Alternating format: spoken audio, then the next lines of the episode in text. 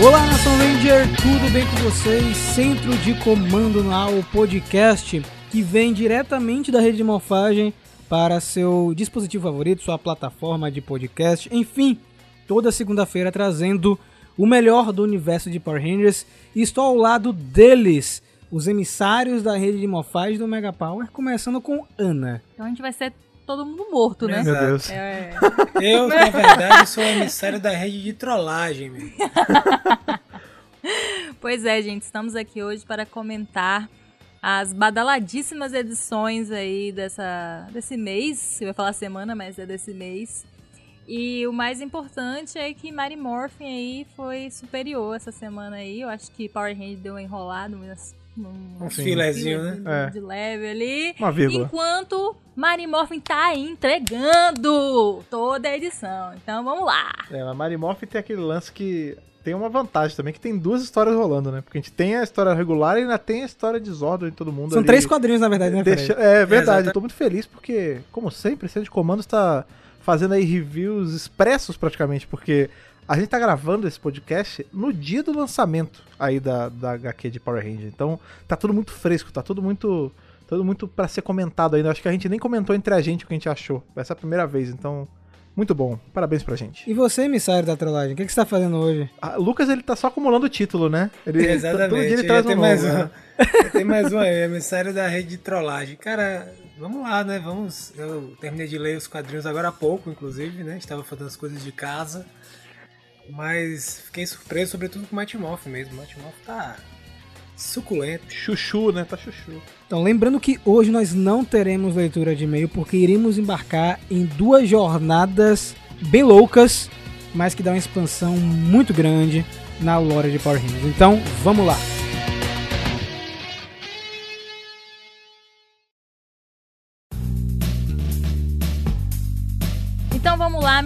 Gente. Claro que eu tô defendendo meu peixe, né? Sou eu que vou fazer o review lá no canal dessa edição. quadrinho é seu, mas É meu, é, É, meu. Sou eu é que escrevo, eu que desenho.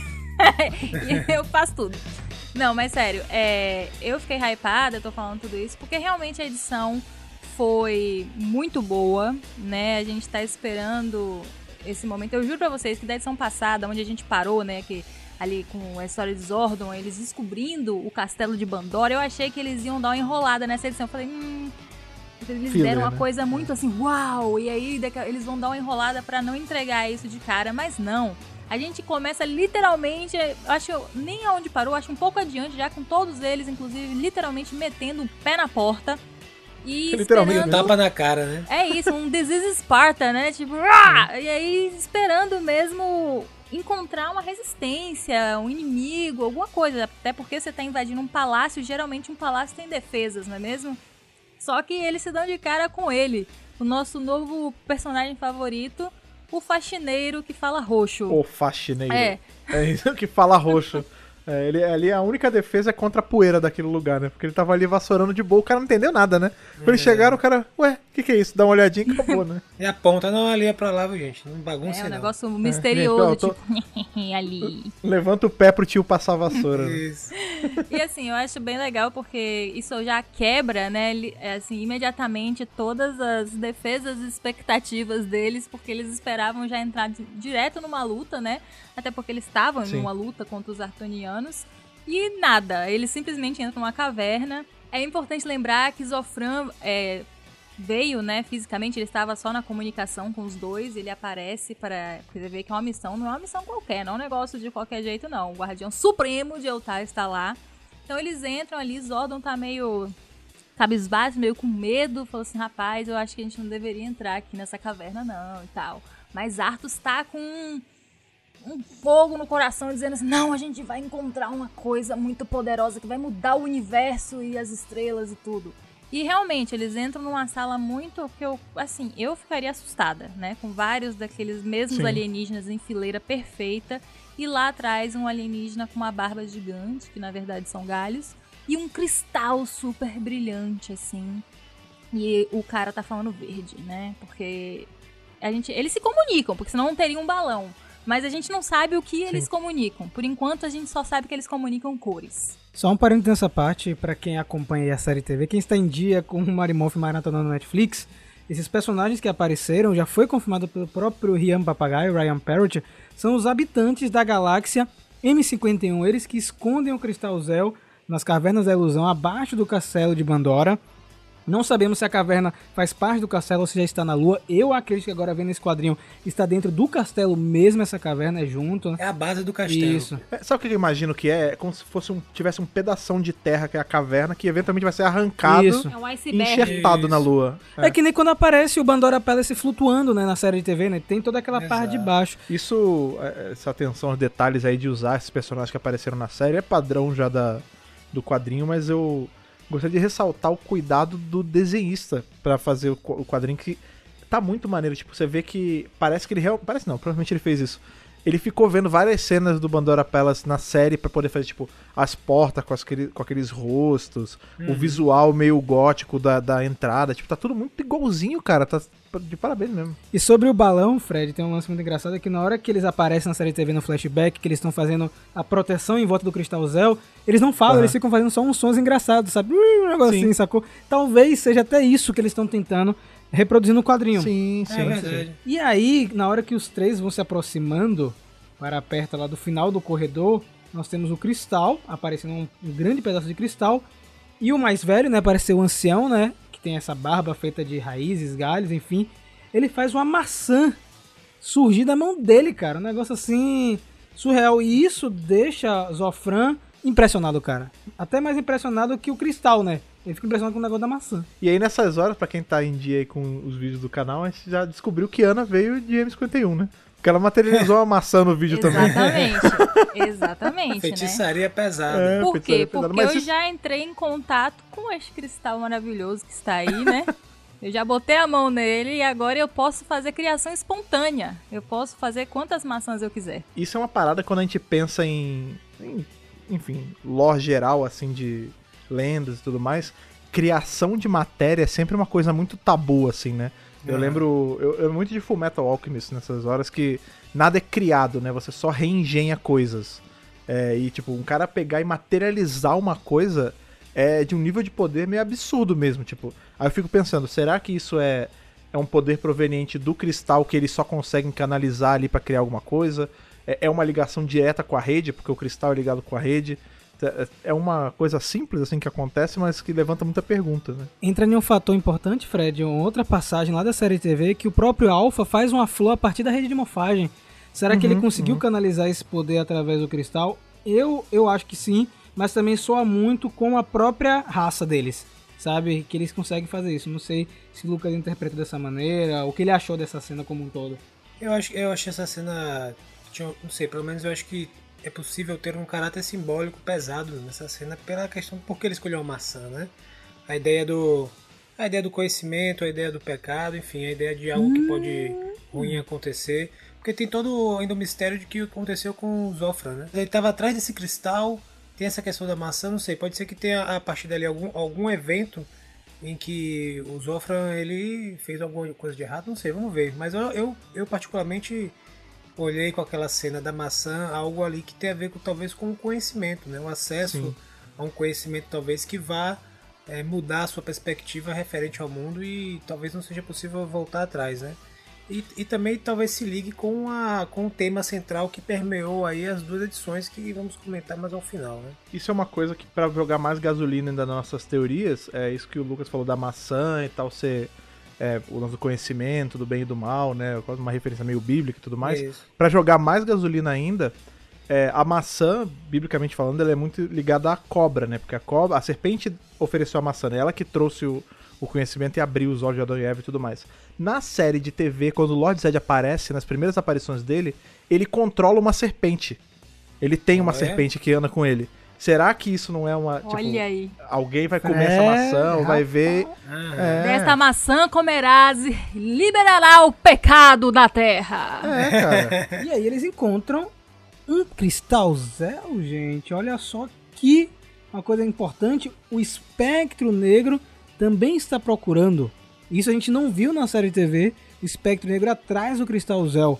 Esse é um ponto que adiciona muito na mitologia da franquia, porque não é Lord Zed o único vilão atrás do espectro negro. E aí entra outro questionamento muito importante. Quando Lord Zed aparece naquela história com o corpo deformado, a história de Goldeye e seu irmão Silverback, quando o Silverback menciona o nome espectro negro, que vai servir o espectro negro, ele fica furioso. Será que em determinado momento Zed e o espectro negro vão brigar pela posse do Cristal Zel? E aí, no caso, seu próprio Zofran? Será que teremos isso aí sendo mostrado? Isso me irrita um pouco, porque lá em, em Power Rangers no espaço, né, quando a gente tem a, realmente ali o, o momento onde Lord Zed vai ser confrontado pelo pelo espectro negro, a gente já tinha tido a bobalhada do personagem, né? E aí, pô, velho, eles estão construindo uma parada muito louca. Eles vão ter que dar uma uma uma ideia lá no quadrinho, um momento, do porquê Lord Zed abobalhou. Porque o cara é trevoso, tá ligado? Esse negócio É. da cobra faz todo sentido.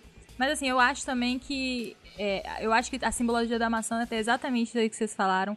Mas eu não acho, eu pelo menos não interpretei que era da raça. É tipo assim, uma coisa que tipo você vai adquirindo ao ficar próximo ao cristal Zel, sei lá, o, a- enfim, Sim. né? A ter Algum acesso, acesso ao ao cri- cristal. O é. acesso ao Cristal Zel pode, de alguma forma, o acesso ao conhecimento de Cristal Zel, ao poder do Cristal Zel, pode modificar você a um ponto tal que não tenha retorno, né? Isso. É, e é uma coisa que a gente vê que é real mesmo esse lance de transformar sem retorno, porque Lord Zed só fica todo deformado porque ele entra em contato direto com o Cristal Zel.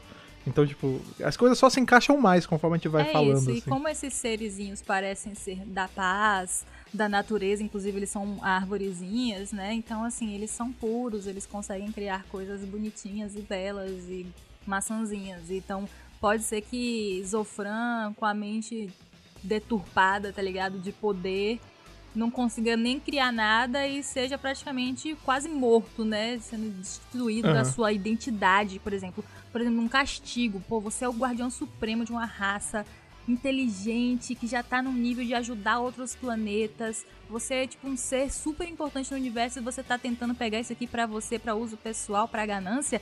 Aí a gente vai tirar toda a sua identidade, ninguém vai te reconhecer como eutariano mais e tipo descasca ele assim.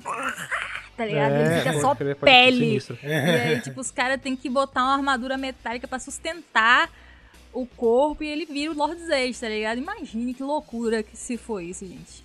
Seria legal, seria bacana. Inclusive a capa do quadril, né? É impactante. Pois é, demais. E assim, cada vez mais eles levando a gente a pensar isso, né? Pode ser que no fim não seja nada disso, mas é, pelo menos eles estão insinuando que é. Mas aí nós voltamos pra nossa Alameda dos Anjos, pelo menos dessa vez dentro da cúpula, né, gente? Dentro da, da cúpula, não mais fora.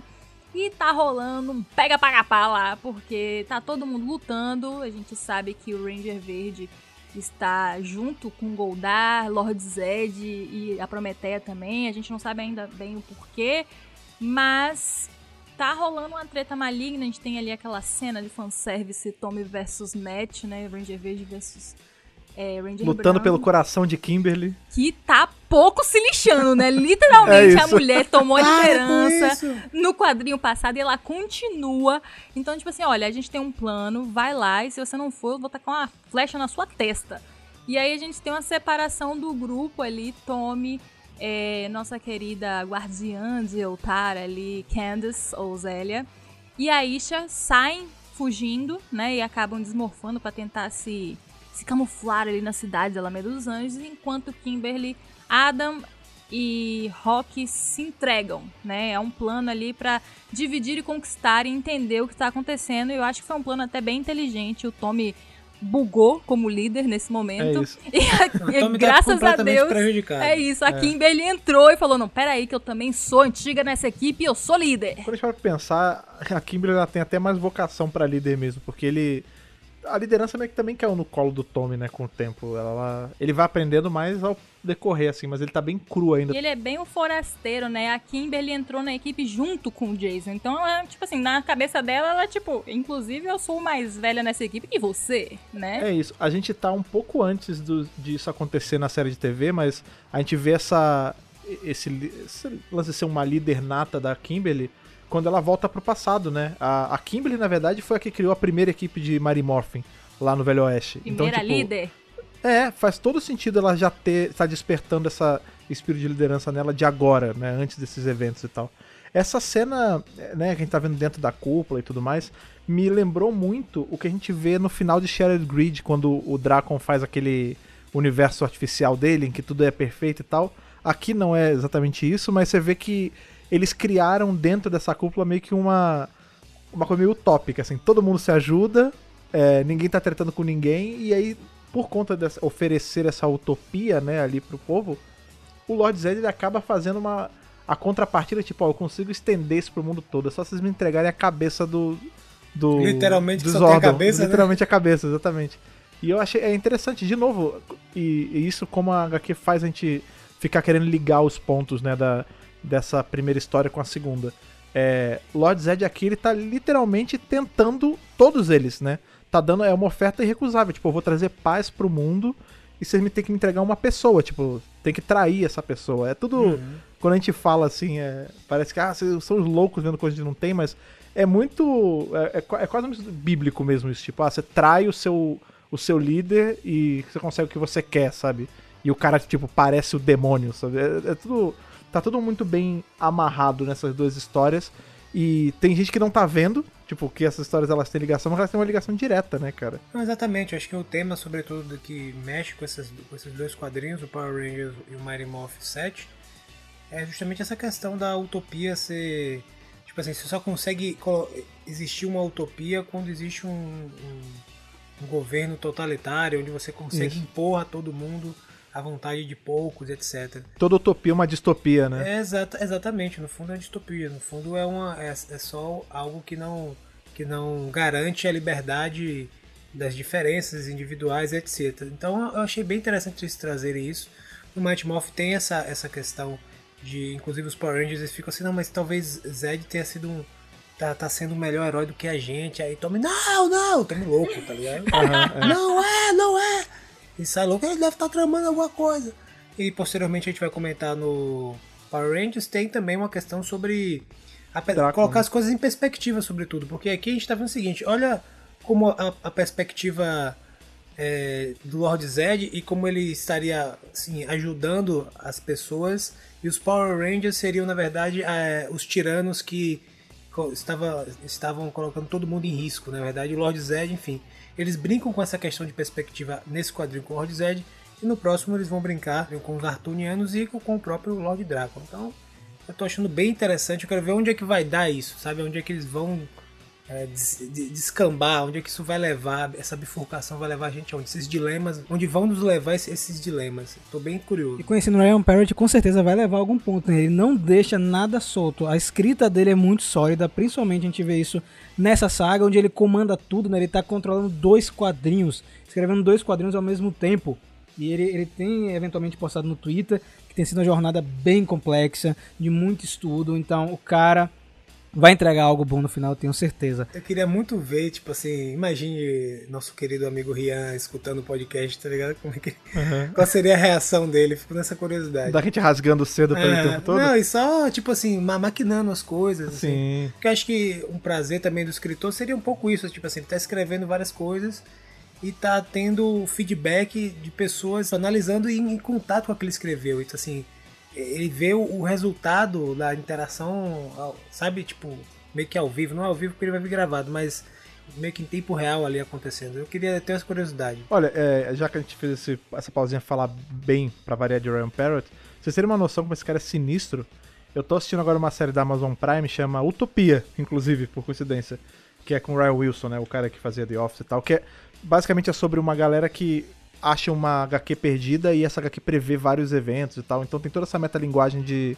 Tem um HQ dentro da série que não existe na vida real, mas pra eles existe, né? E no final, eu tava, tava vendo o episódio e eu deixei ia os créditos até o final. O consultor dessa série é o Ryan Parrott.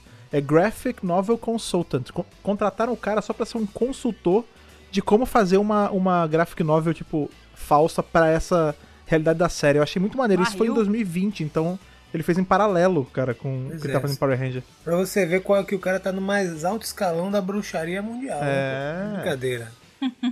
É, vocês deram uma adiantada aí na história já falando dos conflitos que vão gerar essa divisão e o plano de Kimberly, mas a gente tem uma pausa, um pit stop antes de chegar neste momento, que é bem interessante, inclusive, no centro de comando com o Billy Alpha Alpha não, Alpha tá com um coadjuvante ali. Mas Billy e Zordon, né? Que Zordon fala assim, Billy, você precisa respirar. Você tá aí, sabe, frenético, fazendo os testes, tentando fazer as coisas científicas e tecnológicas aí.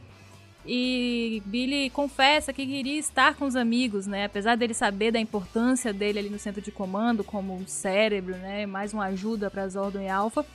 Que ele queria estar lutando ao lado dos amigos e tal. Então, isso acaba levando a mais um diálogo, estão tendo muitos diálogos, né? Que é bem legal eles estarem criando isso entre Billy e Zordon, até porque Billy vai crescendo como personagem até virar mentor dos próprios Rangers, então é legal que eles desenvolvam esses pequenos momentos onde os dois estão juntos, trocando figurinhas, né? Se conhecendo um pouco mais, até porque Billy no futuro. A gente pode chegar a ver no futuro, eu digo sempre nos quadrinhos, né? Porque a série de TV nunca pensou que nada disso estaria acontecendo.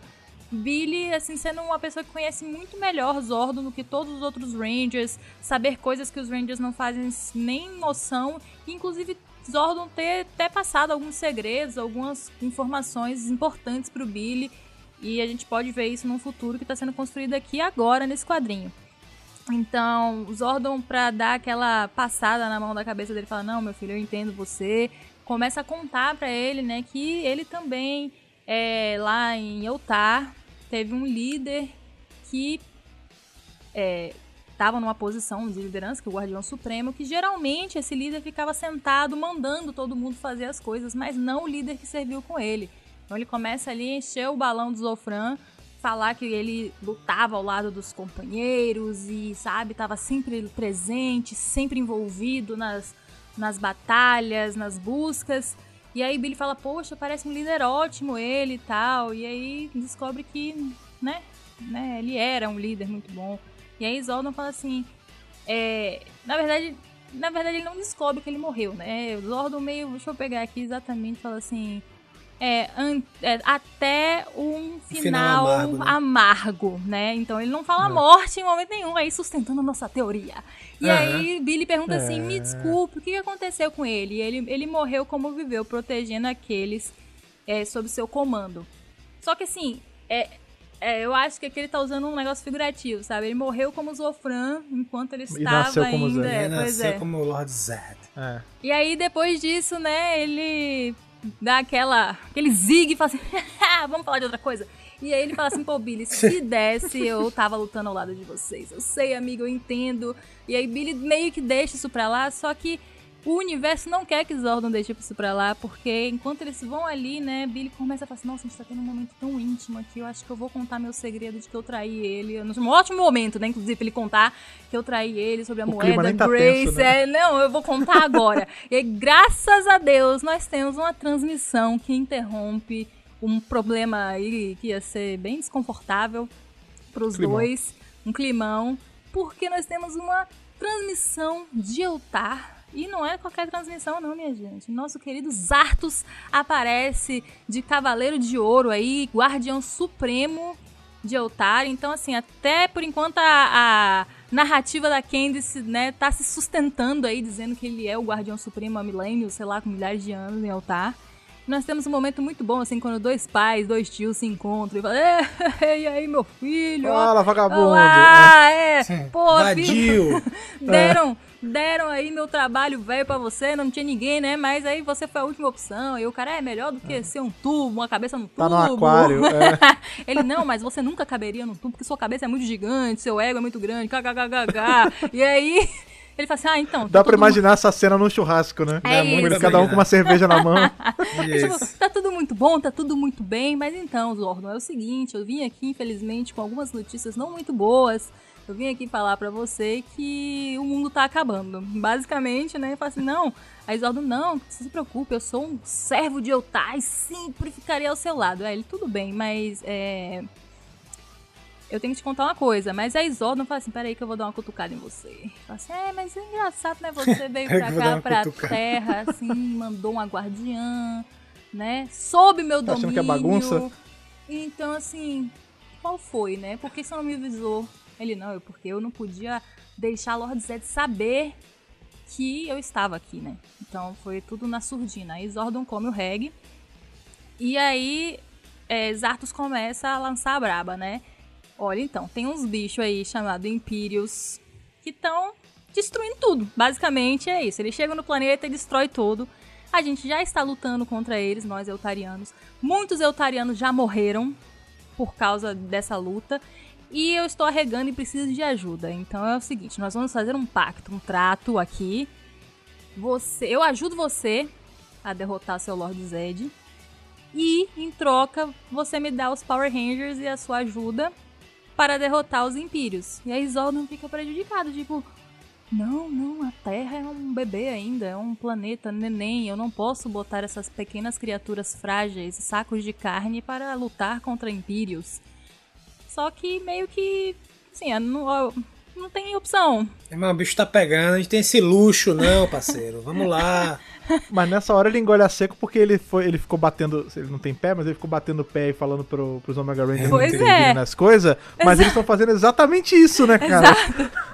Aí ele falou assim: Pois é, agora eu já disse que eu ia ajudar, não nem tinha ouvido ainda o que ele tinha pra dizer e falei que eu ia ajudar, ferrou, eu vou ter que ajudar. E aí ele fala assim: Não, amigo, não dá nada não, a gente se ajuda e se alguém morrer é isso, né? E eu quero, é é, eu quero sua Já ajuda. aconteceu, não dá nada. Meu amigo, eu quero sua ajuda, Zordon. Eu fico pensando, gente, será que Zordon vai ganhar um corpo temporário? Ou se ele- será que ele vai como conselheiro? Cara, eu Como é que- fiquei, com essa, eu fiquei com essa impressão. Sabe? Quando na- naquele diálogo, diálogo dele com o Billy, que ele falou: Não, não tem como, como sair do tubo. Aí Billy, rapaz, eu tenho uma coisa pra te contar. Mas eu, fiquei, eu, eu, nem, eu não pensei nisso que você pensou, É isso. Esse link com, na verdade, a traição. Pode ter sido um negócio da traição, mas eu fiquei tipo assim: Pô, será que Billy já desenvolveu alguma tecnologia? Tipo, já sabe um meio de colocar ele em algum, sei lá, um corpo provisório, sei lá, só pra fazer a luta, não sei. Ah, se for se basear no filme de 95, tá o É corpo isso. dele lá. né? Aquele ali não conta. Aquilo ali. Não, não, aquilo não conta, mas de repente. A série É. vem fazendo referência a tudo, né? Aí vai ser um callback do tipo, ele tem um corpo que ele não controla, tipo, ele tá em animação suspensa, sei lá. E aí o Billy consegue dar um, um jeitinho ali pra só naquela hora, ou. enfim, Velho, eu nunca achei isso. Eu sempre achei que o Zordon foi. Sabe aquele. cabeça é- decapitada. tem um filme. Não, tem um filme É que só eu energia. nunca assisti do Johnny Depp, que eles trans, transpõem a mente dele pra tipo, uma pra, tipo um computador, tá ligado? É como se, é como se o, se o Zordon fosse só passado só sua essência, sua alma e tal, sua aparência, mas ele não tem nada físico. O que a gente sabe é que Rita Repulsa colocou ele dentro de um vórtex temporal. A gente não sabe como foi que isso aconteceu de fato. Pode ser que ele foi aprisionado mesmo dentro disso. Entre o tempo. né? Entre o tempo, entendeu? Só que tem um- uma parte muito importante né, nesse, nessa conversa com os Zartos e tal, que ele fala que Zartos agora está com seu antigo cargo, né, de Guardião Supremo. Ou seja, em um intervalo de tempo, em que a gente ainda não viu sendo explorado 100%, Zordon foi Guardião Supremo de Altar. Talvez nos flashbacks que a gente viu lá em Saban's Gogol, quando o Zordon tá com aquela armadura meio dourada, aquela ombreira e tal, quando ele conhece a mãe de Rita Repulsa, né? Quando o Zordon conhece Lady Fiena, talvez naquele período ele já esteja no cargo de Guardião Supremo. Então essa história a gente vai ver ainda nos quadrinhos. Não acho que vai ser tão importante agora, mas futuramente talvez sim. Ah, se for nesse período aí, a gente já vai ver agora no, na HQ do Ranger Fantasma. Talvez por isso que Sim. eles tenham é, falado sobre isso, assim, tentando falar assim, não, vamos dar tanta importância, vamos botar isso aqui, assim, falando assim, ah, você está com o meu antigo trabalho. e aí a gente passa por cima, né? Mas a verdade é que ele já era Guardião Supremo naquele momento onde ele está em contato com Lady Fina, tentando salvar Rita e tal, a gente vai ver agora, porque literalmente o HQ do Ranger Fantasma vai continuar da onde, pelo menos vai ter um flashback da onde parou a cena, né, com a Lady Fina fugindo dos Tengas com Rita e ele salvando Rita. Então assim, se ele é Guardião Supremo e eles mostrarem Zordon, que pode ser que eles não mostrem também, né? A gente já vai ver mais um pouquinho do Zordon Guardião Supremo. E adiantando para as páginas finais, que já foi meio que comentado aí no começo do programa, é, os Rangers vão para Prometeia e tem essa cena é muito louca pra mim porque cara, eu não vejo a Grace fazendo esse tipo de movimento. é, junto com o Matt, é, dela meio que concordar com o Lord Zed. Talvez aí tenha um plano de Grace por debaixo do plano do Lord Zed, por debaixo, por debaixo de tudo, porque eu não consigo ver ela fazendo esse tipo de coisa.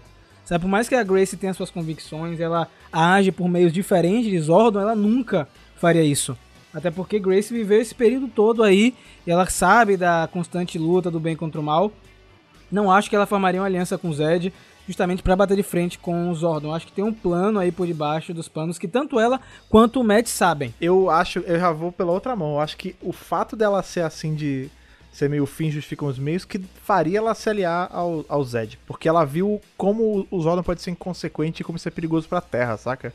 Eu acho que é, esse é o, o grande o mote da, da Grace. Você assim. acha, cara? Ela é Poxa. imprevisível. é- é- Ela, assim, se é pra, tipo, segurança e paz, essas paradas, ela faz o que for preciso, porque ela sofreu muito com isso, né? Eu posso estar errada, mas eu tô com o Fred. Eu acho que Grace meteu o louco e falou assim: ah, eu prefiro essa utopia aqui que você tá me oferecendo do que essa destruição e essa luta o tempo inteiro, porque é, é luta de Megazord atrás de luta de Megazord, destruição da cidade, gente morrendo, é que É a isso. gente não vê, não né? tem dinheiro que dê, né? Pra ficar É isso. É, a Grace, ela é muito isso. É, é o cinza, né? A gente não vê, a série de TV não mostra, né? Tá ligado? A galera morrendo, quando um prédio inteiro é destruído, tá ligado? Do nada, quando um monstro se bate.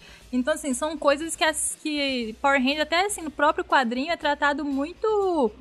Não é o foco, né? Não é o foco da parada. Mas, assim, é um negócio, uma situação bizarra. Não é culpa dos Rangers, porque sem os Rangers estaria tudo destruído de qualquer jeito, entendeu? Mas, assim, é uma situação horrível. Então ela fala, pensa assim, bom, se eu posso parar, né? Se o cara vai embora, vai levar os monstros embora e vai acabar, beleza. Você quer o Zordon, leva. É. Porque, assim, literalmente eu não ligo. Ele matou minha equipe inteira e é isso. Esse, esse conceito de, tipo, ah, ele se aliar ao mal porque ele é o bem, isso é uma coisa que é muito da mentalidade do Zordon. Esse, esse lance maniqueísta não tem pra, pra, pra Grace. Pra ela é só o, o, o resultado que importa. E entregar que um alien cinza. é um preço É. barato também. Ela entrega esse Exato. alien aí que tá bagunçando aqui na Terra. Aí tem uma coisa, eu não sei se já, se já rolou, tá? Que aí vocês vão me dizer.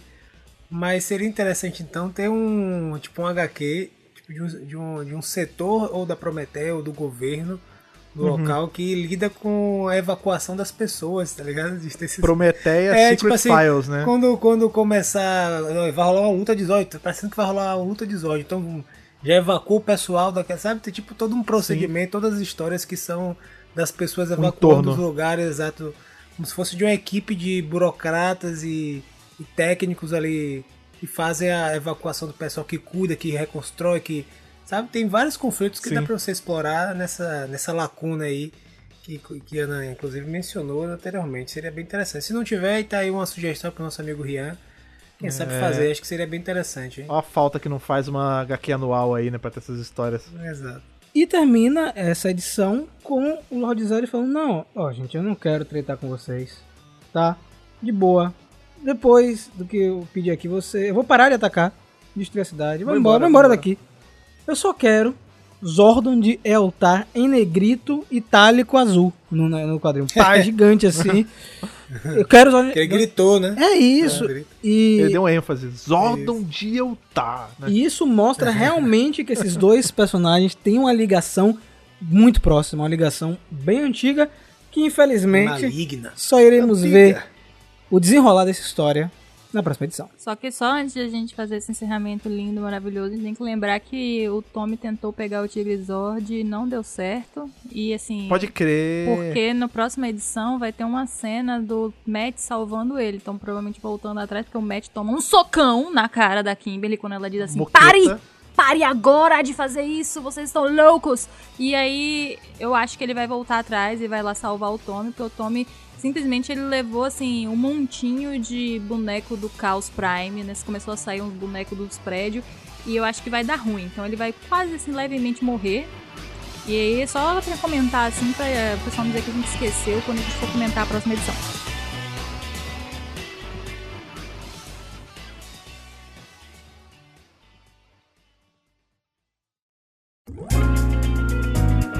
Agora, saindo um pouco da, de Elemento dos Anjos e da, da cúpula e de uma coisa que a gente esqueceu de comentar, muito importante, agora eu vou ter que fazer um balão no próprio tema. Esqueceu de falar do Pedreiro de Massa, esse personagem aí que tem que ser reconhecido. Mas saindo dessa parte aí maravilhosa na Terra, Vai ter um Funko, Vamos- Fred, dele. Vai ter, pô. tem, que, tem que ter um, uma. Ó, ó, o Hasbro, me escute aqui. Cadê? Manda pra Julia isso aí. Cadê o Lightning Collection do Pedreiro de Massa? É- Essa. Eu vou começar esse segundo bloco falando só disso antes da bom, gente ir seria ali bom. pra Spectrum 2 pra ver a nossa galera ali do barulho, Omega Rangers mais Draco mais Tigre Diabólico, treinando, né, ali é, enquanto tem as discussões, eles estão treinando. E uma coisa que eu achei muito interessante é que enquanto Zack, Jason e Dracon estão treinando meio que jogando uma pelada ali, Trini tá treinando, vocês repararam isso? Exatamente igual a Astronema treinou na última HQ que ela apareceu. Caramba! Aquela cena que mostra ela ela batendo, quebrando os capacetes, a Trini tá fazendo exatamente a mesma coisa só com os vasos, cara. Misericórdia. É, e isso é um negócio que é, eu senti muito que fica. Tá, tá sendo temperada essa, essa história com esse conceito de o quão parecido vocês são com vilões. Exato. Né? Tipo, é, vocês são heróis, vocês estão fazendo bem, mas às vezes para Ou isso. será vocês que não, ser- né? É, ou será que não? Mas e às vezes nesse percurso vocês acabam tendo que se corromper para poder fazer algo melhor. Então a gente vai Os ter, fins por exemplo, justificam os meios, né? Exatamente, a gente volta aí pro que a gente tava discutindo da, do lance da Grace, né, cara? Então a gente vê que, por exemplo, é, tem uma hora ali que o, o, o Zack ele vai fazer, ele faz alguma coisa que ele, ele engana uma pessoa, e aí o Dracon fala, olha aí, a gente não é tão diferente do que eu tava pensando, né? na- inclusive na hora do treino, né? O, o. Dracon vai parece que pegar, fazer posse de bola, aí ele, o Zack dá um, um um choque, e ele cai. E aí, ao invés do Dracon ficar com raiva, não, ele fala, olha aí, gostei, eu não teria feito diferente, a gente é mais Isso, parecido é. do que você imagina. Parabéns. É, então você vê que massa. será que isso é uma coisa do tipo, pô, eles estão expostos a, a coisas mais sérias, assim, mais gritantes, isso acaba pesando mais eles, ou é o próprio convívio com o Dracon que tá. Com, o próprio convívio com o Dracon que tá dando essa. é- Essa, entre Dracon tá sujada eles, né, neles. É, Exato, cara. E aí você vê que, por exemplo, a gente tem eles se, a- se assemelhando ao Dracon nas ações, a Trini tomando ali a, a rédea da liderança, mas ficando extremamente mais irritada, mais, mais agressiva. Pô, a gente tem que lembrar que ela que derrubou, a- quando chegou na Ki, ela que desceu uma retada na Ki. Então, assim, todas essas ações de Omega Ranger estão pegando nossos meninos e moldando eles em guerreiros mais sombrios, né, cara? Agora tem um lance que, não sei se você percebeu, Fred, eles voltaram pra Safe Haven, né? Que é o planeta dos Sim, mestres da sim. rede de morfagem. Que eu acho que não foi uma boa, não, levar Dracon pra esse local, né? É um Principalmente. muito energizado, Não né? só isso, tem o arco do mestre, a gente tem vários vilões ah, ainda é, aprisionados, né? Tem a própria Kia que tá aprisionada aí em Safe Raven, então não sei se foi uma boa trazer Dracon pra esse local, talvez ele arquitete alguma coisa mais pra frente. É uma coisa que eu Uhum. tô pensando mais. tô viajando, né? É, mas é. Mas faz sentido. A gente vê que até tem. Você falou da Kia, a gente tem um foreshadow de leve aí com esse lance de uma nova Omega Azul, né? Eles falam, ah, a gente vai enfrentar um poder muito sinistro, talvez a gente precise de um quarto membro, a gente precisa de uma nova Kia. E aí o Draco até fala, olha, azul não é muito minha cor, mas. Foi minha aí- parte favorita. Ele, então, é, azul não é muito a cor que eu gosto de usar, mas eu aceito aí, hein? Entre, entre tô- tô nunca, aceitando qualquer nunca, negócio. jamais. Mas eu gostei muito da postura de, de Trini, né? Porque ela fala pra Jason como. Pô, você tá jogando com um sociopata, cara? Com um louco? Ele, ah, não, a gente eh, tem que jogar aqui, não sei o que. Ela não quer, ela não quer saber nenhum tipo de, rela- de relação com o Draco. A gente já vê isso sendo construído desde o começo do arco, né? Ela dos três. Zack também tem uma rusga muito grande com o Draco, mas ela é que tem a, ela- o raciocínio mais centrado, né? Ela sabe exatamente como o Draco funciona, principalmente porque ela teve aquelas conversas quando o Draco estava aprisionado, né? ele tentando convencer ela a agir de outras formas. E parece que a, que a Trin não vai seguir por esse caminho, apesar de que, como você falou, Fred, ela tem assumido uma postura de liderança e uma liderança muito agressiva ao longo das edições, principalmente em conflito com o Jason, que parece não conversar muito com as ideias dela. Foi pelo menos o que eu senti. É, isso inclusive é, é um callback aí do que a gente já viu, né? A gente já viu nas HQs antigas que a Trini já assumiu a liderança do Jason justamente, né, cara? E a gente vê que ela tem uma, ela tem uma propensão natural de liderança também. É, essa história tá meio que servindo pra mostrar isso, que de repente o Jason ele foi só encarregado do, da liderança, ele, ele é um ótimo líder, mas ela também consegue, e aí fica fica meio que esse cabo de guerra. Foi engraçado que vai voltando até na parada que eu tava assistindo agora no- na Utopia, que tem uma cena que a menina fala, é, uma equipe não pode ter dois líderes. E de É muito repente cacique isso... pra pouco índio, né? Tipo, Exatamente, é. vai ditado. E aí você tem que o. É justamente isso, né? Talvez isso seja o, aí o estopim da separação da equipe. E por isso que lá na frente, em Pink, a gente vai ver justamente Zack e Trini apartada de Jason, tendo que entrar em outra equipe. E a chegada em Safe Raven não é à toa, né? Porque a ideia de Z, é, Fred, é buscar é, alguma maneira de rastrear os Impérios com a tecnologia dos mestres, né? Que pode ampliar o radar para encontrar essas criaturas, né? Eu acho bacana que Ryan tá criando um suspense muito grande até o reencontro com essas criaturas, né? Eles apareceram a única vez para os Omega Rangers e até agora mais nada, né? Eles tiveram um teaser agora no quadrinho de Mary Morph, já matou alguns Eltarianos e eles estão querendo encontrar essa criatura que pode ser outro embate falho também, né, cara? Porque a gente Sim. sabe que eles fatal, são né? é fatal, porque são seres muito fortes, né? O próprio Z fala que ele ele rastreou um planeta que foi destruído e é, tivemos uma perda estimada de 2.3 aí milhões, ele não, bilhões, cara, de Bi. bilhões. É. Bilhões de pessoas foram mortas na mão dos Empírios. E tem uma fala do Draco que é muito bacana, né? Que ele fala que eles agem como, como deuses, né? E todo o conceito dos Empírios, se a gente for buscar no âmago da palavra, né? São, é, é uma- é um lance de reconstrução, de você destruir e criar de novo, que é o que a gente já viu é, em quadrinhos passados. E ele fala que, será que foram eles os responsáveis por destruir os dinossauros, né? Será que foram eles que mandaram os meteoros no universo regular para destruir os dinossauros? E por isso as dinopedras estavam lá dentro dos meteoros pelos mestres para proteger a Terra depois desse, dessa ocasião? Não sei, né, cara? Vamos ver, né? Eu acho que o Dragon tá muito afiado nessa edição, só isso. Eu dei várias risadas, Sim. inclusive, lendo. Porque ele tá sempre assim, pronto pra dar uma resposta e se encaixar ali naquela loucura, né? Porque ele tá tão deslocado e ele fica lá tentando, né? Toda vez dar um, um clapback no, no pessoal. Mas eu acho que o que vocês comentaram é muito importante, esse lance de estarem comparando, assim, fazendo essa, na verdade, esse questionamento, né? É, Até que ponto vai ali o herói, né? E o que separa o herói do vilão, né? Com as atitudes, as coisas. Eu acho que essa. Isso tá sendo enfatizado com a briga da Trini com o Jason, né? O Jason disposto aí ao infinito e além, e a Trini falando, não, peraí. Tem ter um limite, né? Não pode simplesmente ir na loucura. Não pode relativizar tudo, né? É. Isso, exatamente. E aí, meus amigos, o ciclo se fecha, né? Porque o Jason pede pra Z rastrear onde será o próximo ataque dos Impérios. Ele fala Artúnia, que pra quem tá acompanhando os quadrinhos, quem tá acompanhando os reviews aqui, já apareceu em outras edições.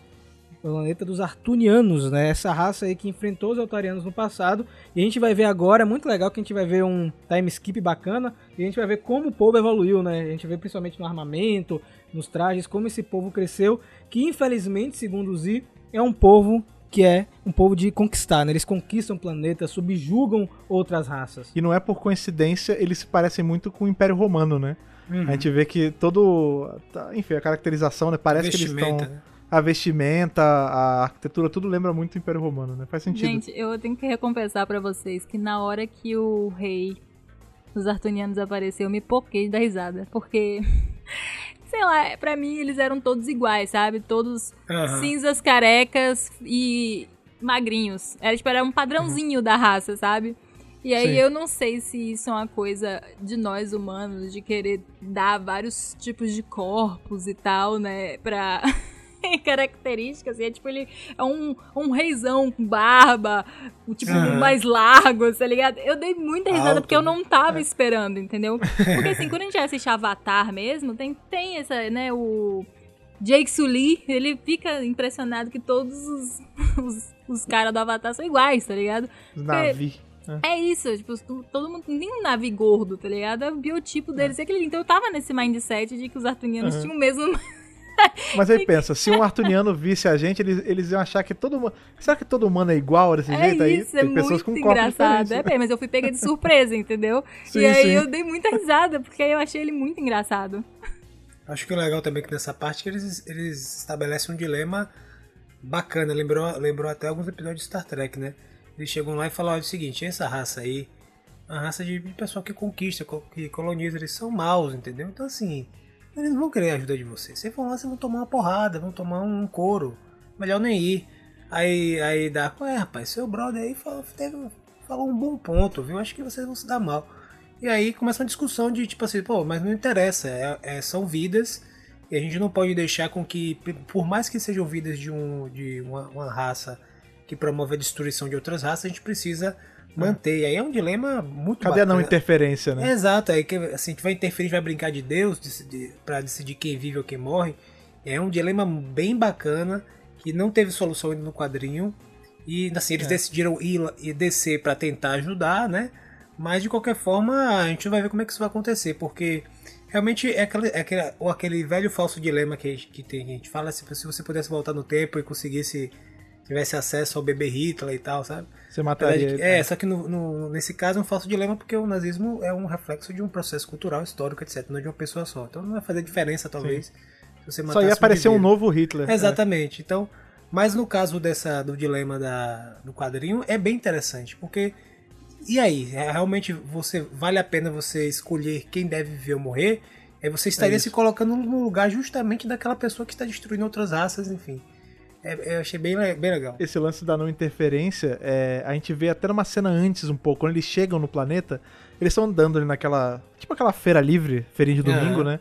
E aí o Zack para. A treta maior começa porque o Zack desce uma muqueta num cara, num vendedor. No mercado. E o lance é que ele. É, no, é no, no mercado lá. E aí o, o. Por que, que ele brigou com o cara? Porque o cara tava oferecendo um animal pra ele comer, né? Aham. Aí ele falou assim, ó, compra aqui, ele tá fresco. Aí o animal começa a, a falar com ele numa língua alienígena. Aí o Zack fala, pô, mas esse bicho tá falando. Aí o cara, claro, tá fresco, é óbvio que vai falar, né?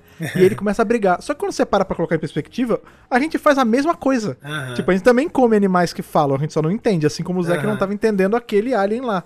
É, então, tipo, é muito assim, ah, beleza, você. Quem deu esse.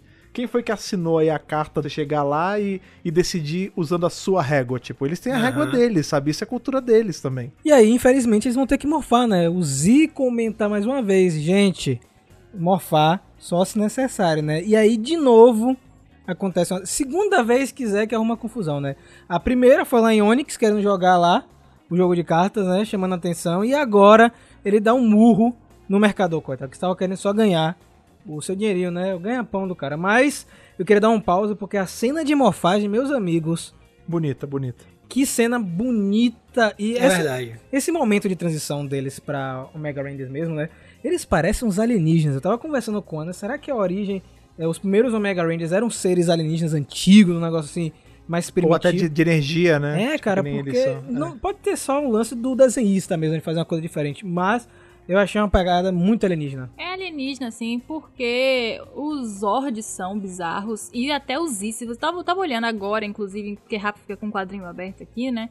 Eu tava olhando o Z e ele, tipo assim, ele não tem pés, tá ligado? Igual, tipo, os Zords também, que termina num negócio assim meio É fininho. fino, é. sem membros, sabe, sabe, o pé. E, assim, a gente tem que lembrar que é, tem poderes nunca antes vistos na Terra, né? Então, se eles nunca foram vistos em outros lugares. E pode ser que os seres desse lugar eram, tipo, uma outra vibe de galera e não tinham pés, Sim. por exemplo. Exatamente. Eu vou te dizer uma coisa, nessa cena, nessa parte de cena, cena de morfagem, eu, eu praticamente escutei a música da morfagem que eu nunca escutei, tá ligado? Porque sei Sim, reproduzir. Na hora que eu li assim, tipo, passou uma música assim, tipo, eu não sei te dizer. Foi uma Epic Music, né? É, uma epic music, você falou, ah, bacana. Aí depois eu falei, velho, O pessoal tava até comentando, Lucas, no Twitter, poxa, eu queria ver essa cena animada, sabe, de alguma coisa. Aham. Isso é muito. Isso é o- a mágica do desenho, né, cara? Do, do quadrinho específico. É a bruxaria do comento, né? desenho, exatamente. É, o um quadrinho, você vê que um quadrinho é legal quando ele consegue te passar uma mensagem sem balão, sem recordatório, Uhum. sem nada. Aqui, eu, eu não cheguei mais na música, mas quando eu vi, a imagem parece que tem energia, tá envolvendo ele. Você, eu- você consegue ver um movimento ali na, Uhum. em volta dele. E eu, eu consegui imaginar um som, tipo um.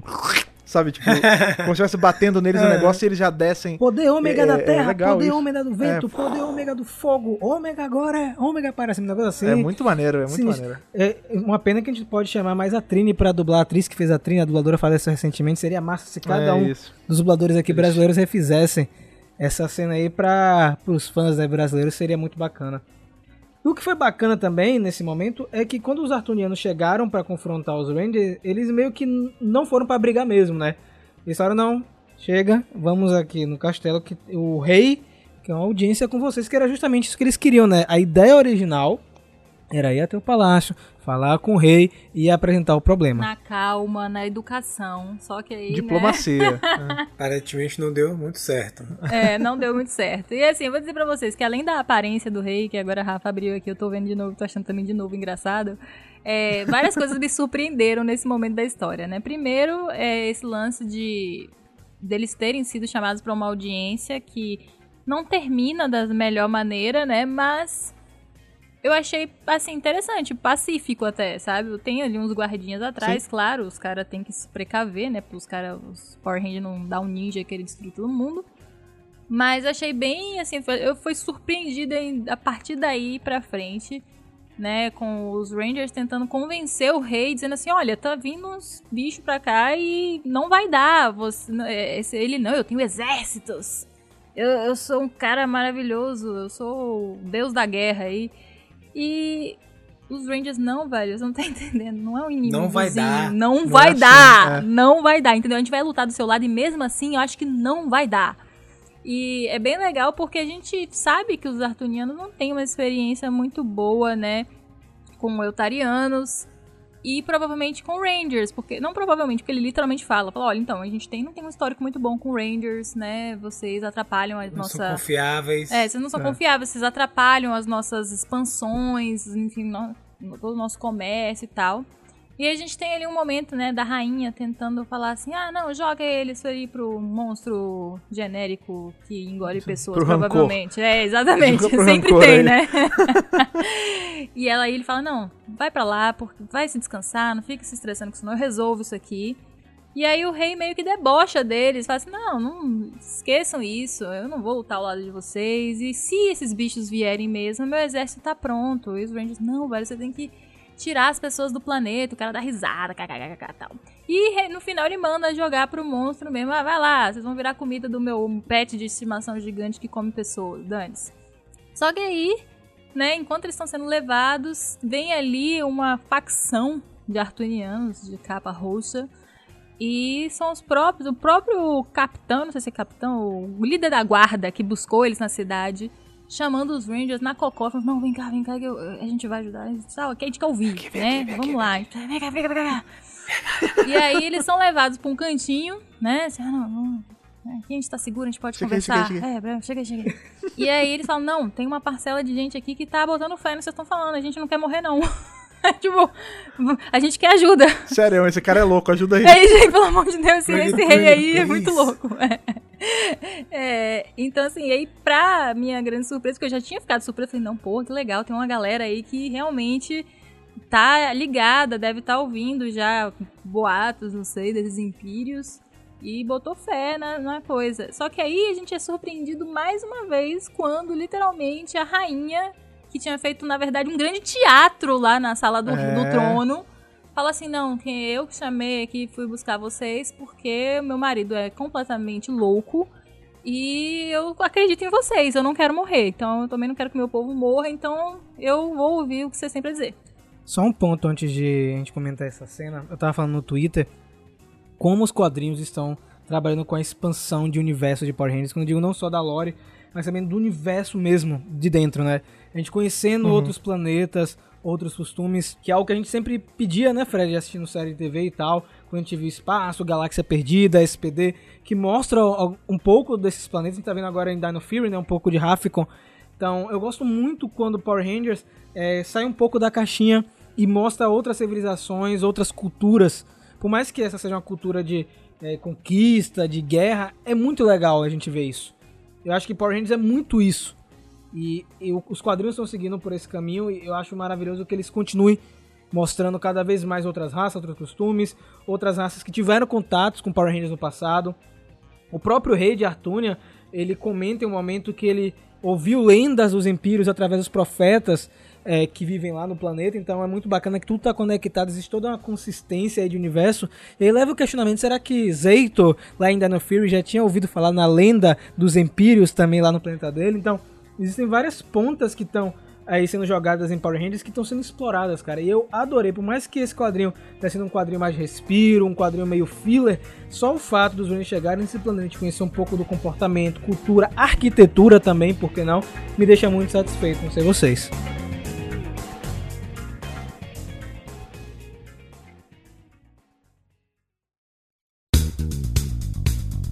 Mais um mês chega e mais uma vez a gente é surpreendido de forma boa aí pelo, por essa elite de criadores de quadrinho, porque essa história tá cada vez melhor. As duas frentes, né? A gente teve aí Mary Morphin oferecendo bem mais coisa, né? Porque a gente tá nessa curiosidade de saber a história de Zod e tudo mais. A gente teve Power Ranger nesse filler que não foi bem filler, quando a gente for analisar, empolga bastante também. Eu tô sempre muito feliz de revisar quadrinho com vocês e, como sempre, estou sempre muito feliz de chamar todos vocês, nossos queridos ouvintes aí, para falar com a gente sobre o que vocês acharam, cara. Quais são os pontos aí levantados por vocês que a gente, por acaso, pode não ter comentado aqui nesse podcast. Para isso, você fala com a gente em todos os lugares da internet, começando pelas redes sociais, são aquela comunicação ali mais rápida, mais de momento, que a Ana vai lembrar pra gente agora quais são. Pois é, gente. A gente tá aí conectado o dia inteiro, todos os dias nas redes sociais. Então você pode seguir a gente em MegaPowerBrasil. E caso você queira seguir cada um de nós, você pode dar uma scrollada de leve no Twitter ou Instagram, que você vai acabar achando nossos arrobas pessoais. Então fica aí o convite para você nos acompanhar. Sim, sempre bom ver aí o que a gente fala além de Power Ranger, porque afinal de contas Power Ranger está fazendo referência a várias outras franquias e gêneros e a gente está sempre comentando sobre isso também. Um outro lugar que você pode também se comunicar com a gente, como vocês bem sabem, é o nosso e-mail, mas às vezes você não vai lembrar de cabeça o nosso e-mail, então o Lucas vai lembrar pra gente qual é e como você faz. Você vai mandar um e-mail para contato megapowerbrasil@gmail.com. No assunto, você vai colocar a edição do podcast ao qual você se refere e no corpo você vai colocar o nome, idade e de onde está falando para ajudar nosso querido Power Senso. Lembre pra gente também aí como o pessoal faz para mandar cartinhas físicas, Rafa. Galera, manda aí, ó, caixa postal 4040 CEP 41830-972 Salvador, Bahia, onde você pode mandar sua cartinha física, seu desenho, aquele brinquedo que você não gosta mais. Pode mandar também uma resenha do centro de comando, como o Lucas fala, com as normas da BNT aí, não sei quantas Espiralado. é espiralado, enfim, fique à vontade para mandar sua cartinha, mas é claro, na hora que for mandar a cartinha, vá com cuidado no correio, se proteja, vá de máscara, use álcool em gel, tá? Se não for agora, espera passar, dá uma melhorada aí você manda sua cartinha pra gente. Exatamente. Uma última coisa que você pode fazer aí para ajudar a gente a continuar produzindo esse conteúdo que você gosta de consumir tanto toda semana aqui com a gente e também toda semana, todos os dias lá no YouTube. Você pode dar um pulo no nosso projeto de financiamento coletivo, que é o Apoia-se, em apoia.se barra Brasil. Lá você escolhe com quanto você quer apoiar e aí você se junta à nossa equipe de pedreiros de massa, como é o caso do Gustavo Almeida Teixeira, do Ayrton Serafim Balabem, do Ramon Tonelli Cavalari, do Stefano Gollum, do Vinícius Guedes, do Riverito Júnior, do Bruno Henrique Soares Gonçalves, do Rafael Augusto de Paula, do Antonino Botelho Filho, do Luiz Henrique Mendonça e do Ronaldo Faria. Gente, muito obrigado mais uma vez pela sua audiência. Foi um prazer papear com vocês. Nos vemos no próximo programa, na próxima segunda. Lavem as mãos e que o poder o proteja.